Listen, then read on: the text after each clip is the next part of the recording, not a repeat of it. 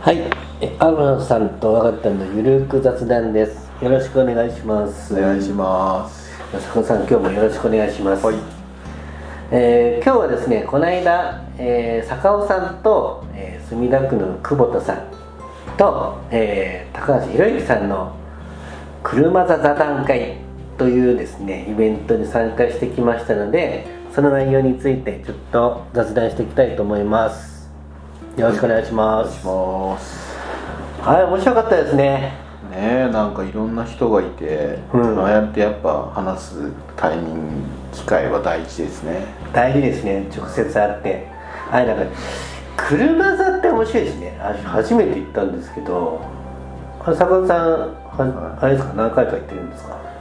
うーん、一番最初に行ったのは、その千葉県の神崎でやった、えっ、と、百ひろゆきさんがやってた、平成の百姓一揆っていう、うん。まあそれも座談会ですよね。そういう車座座談会。うんそれに参加したのが1回目で、まあ、そこでいろんなことをこう感じつつでこの間ねうちの八百屋で、はいはいはい、はい実際に来てもらって、あれも本当は3年前にやるはずだったのがコロナで延期になってうん。ようやく開催することになりながらずっと3回目ですね。今3回目？はい。私あれ初めて行って畳がいいんですかね。あーなんかああやって輪に座るからいいんじゃないですか、輪に座ってなんかみんなの顔が見れるしなんか和むというか。そうですね。だからなんか本当は前に立ってやるとセミナー形式っていうか講義っぽくなっちゃううんからじゃなくてああやってこう誰が主役でもなく輪になってうん。話をするっていう。なんかそれがいいですよね、あれ面白いですね。あれ何人ぐらいいたんでしたっけ？20人ぐらいいましたよね。そうですね。結構いっぱい参加されていてまあその中で高橋宏之さんがねあの唇を切って食料の安全保障についてあの問題提起してましたけれど、うん。まあああいう深い話でも参加される人がいるっていうのはすごいですね。うん。ねやっぱみんな食べないと生きていけないんででこう今物価が上がったりとか、うんうんうんうん。食への関心とかなんか一次産業向きになってたりとか、うん。そういうのすごい感じますよね。そうですよね。なんかプラッと来てる人もいましたもんね。初めてで。そうですね。ひろゆきさんとの面識もないです、うんなんて感じの人が23ツイ人ッター見てとかっていう知り合いに誘われてみたいな。うんうんうん。初めての人いましたよね。まああと何回も来ている人もいましたけどね、はあれあれだからなんかいテーマはいろいろあると思うんですけどなんか調子でもやりたいなって感じはするんですけどね、いなんかあれ大事ですね。なんかああいう、まあ、この雑談のラジオもそうですけどうん。なんかこう硬くない方がいい。はいはい。硬いとなんかセミナー調子でもセミナーとか何回かね主催してやったりとかありますけどうん。硬いとね来る人が固定されるんですよ結構。毎回同じ人同じ人が来る？うん、ってなるんで本当はそうじゃない人たちに来てもらいたいんで、あのーもっと小学生とか中学生とかが来れるのもあるといいですよね。夜とかだと大人だけになっちゃうけど。それ何かなって前話したことあって結論なんか何かそういう仕事のこととかを話すことじゃない方がいいんじゃないかみたいな。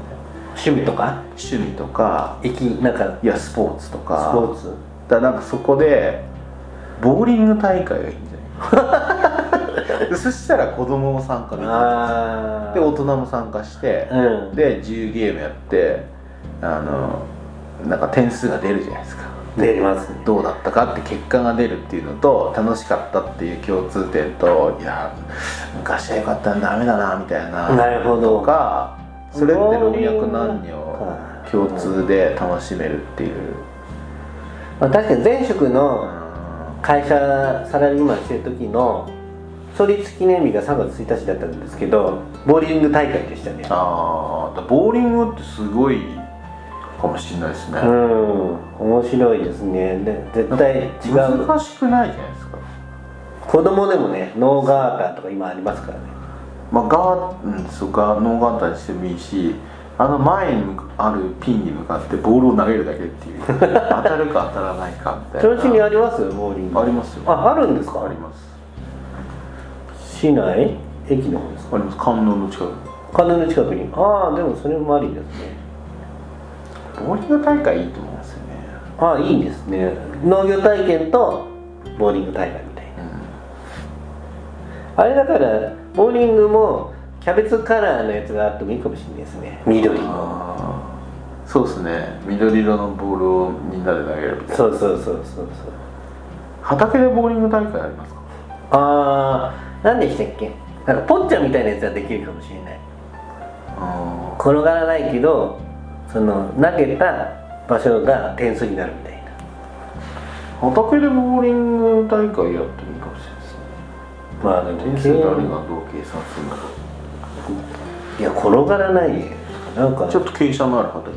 あのトレイルフローリングの端材を使ってレーン作ってみますか。いや土の上を転がすのがいいです。あ土の上を硬くしないとあれですけど。トラクターでちょっと踏んでうん。ちょっと平らにして。あそれも面白いかもしれないですねでも子供も一緒になんかこうできるっていうのがそれこそあれかもしれないです。久保田さんのところのうん。ガレージマルシェ、ああそうですね。あれ結構お子さんいましたもんね。うん。まあマルシェで遊びながら販売手伝う子がいたり、うん。いろいろ自分で考えてやるっていう。ひろゆきさんもあれは本当いいなぁなんて言ってましたよね。大人も子供も男子も女子ももう本当入り乱れた感じで、みんなであの農業というかや野菜とかいちごだとか魚介について考えて売っていくみたいな。まあなんかきっかけとして今ねなかなか集まる機会なかったり、うんうんうん。まあ銚子元会もそうですけどなんかないと集まんなかったりするじゃないですか。はい。だからやっぱああやって誰かがね先頭を切って段取りしながらこういうことやるよっていうことにね人がバッと集まってでそれが生産者と消費者をつなぐみたいな。また横につながりますもんね。全然違う業界の人ともつながるし、この間の車座でもその後の懇親会で、うん。まあいろんな人とお話ししては調子来たいっていう人が23人いましたもんね。いね。いや嬉しいですね。坂尾さんと久保田さんとやってる活動のは内容をまあね車座でちょっと触りを発表したらはい。非常にあれですよね。皆さん興味持ってくれましたよね。興味持ってもらいましたね。なんかだからまあそんななんか大それたつもりでやってなかったけどなんかそういうことですよね。大事なことですね。うん。いやなんかでも楽しそうだなっていうのは大事だと思いますけどね。なんかすごいみんな楽しそうなことやってるっていうのがね。うん。いやそれが伝わっただけでもいいしまた今度調子に来たいっていう人が増えましたからね。ね。いやそういうなんか少しずつの活動がなんかこうやって次につながってでそれでまたこう人が来て一緒に何かやり始めたりとかうん。なんかこういうことやってると人がいるよっていうことを誰かに伝えるとか。あ。なんかそういうことの連鎖ですね。そっか。月一古民家で車座やりませんかっていうふうに言えばいいのか。あそこファミリーにも受けいいしあの家族連れでお子さんのそれこそねあのドローンの家族で来てうん。子供が非常にあそこがいいなっていうふうになってるから古民家この儲けもいいですもんね。車の段階やりますか。やりたいですね。調子で。銚子古民家でで好きな好きな食べ物とかでもいいかもしれないですけど、うん。ネタは。なんで好きなのみたいな形で。あとなんかこの後なんか考えてるってあるんですか？坂田さんで。今後はまあいろいろありますけど何するかですか？そう。なんかあでもツアーはトウモロコシのアフロコーンの種植えがそろそろですよね。うん来えっ、と墨田区のみんなも6月の上旬ですかね第1週目に行きますけどもうはい今どんどん種はまいてるのであもう巻いてるんですか？まいてます。もう早いとこはもう1 5センチくらいになってます。よマジでえ今日キャベツは？もう終わり？キャベツももあります。あ今じゃあちょうどハイブリッドみたいな感じなんですか？キャベツの収穫と種まきがお一緒。でやっぱ5月ってそういう時期ですね。忙しいですねじゃあ5月。4月の上旬だとちょっとまだあの普通にみんなで巻くにはちょっと気温的にも厳しいんで、うん。5月になってちょっと暖かくなってくればみんなで巻いて収穫とみたいな。えでも5月に巻いちゃって90日でしょあれは。85くらいですね。85日ぐらいだから8え？7月？5677 7月あ頭から中旬にかけてできるって感じですか？うん。そうですね。7月の上旬から順番に始まって一番最後は多分8月の10日前後。あと予約しとかないとなくなっちゃいますね。もう実は今年のトウモロコシの予約は去年の9月から始まってま去年の9す月？トウモロコシ終わった直後から2023年アフロコン予約っていうのが実はもうポケマル上でずっとあります。あります？あります。すごいな。でもリピーター結構いますよね。そうですね。なんか買ってくれてる人もはい毎回。うん。またツアーで今年もいろいろまあ去年と同じくらい回る予定なんでうん今年はさらにバージョンアップして。バージョンアップ？バージョンアップ。すごいことになりますよ。今ネタ練ってる感じですか？もうネタ決まってます。うわーじゃあこれがあれですね。ちょっと発表になった時にまたお知らせしてもらいましょうね。やばいことになりますね。えそれに伴ってちょっと去年オーバーオーバーヒートした車もー、おお買い替え。はいはいはい積載もちゃんとできるようにと快適な。快適なクーラー効くように。あのバンすんごい頑張りましたね。あれはもう元取りすぎるぐらい取った感じですね。よく考えたら何年乗ったかな。な。6年56年の乗ってますねあれは。もっとかな。いやもうあれはなんかいろんなものを運びましたね。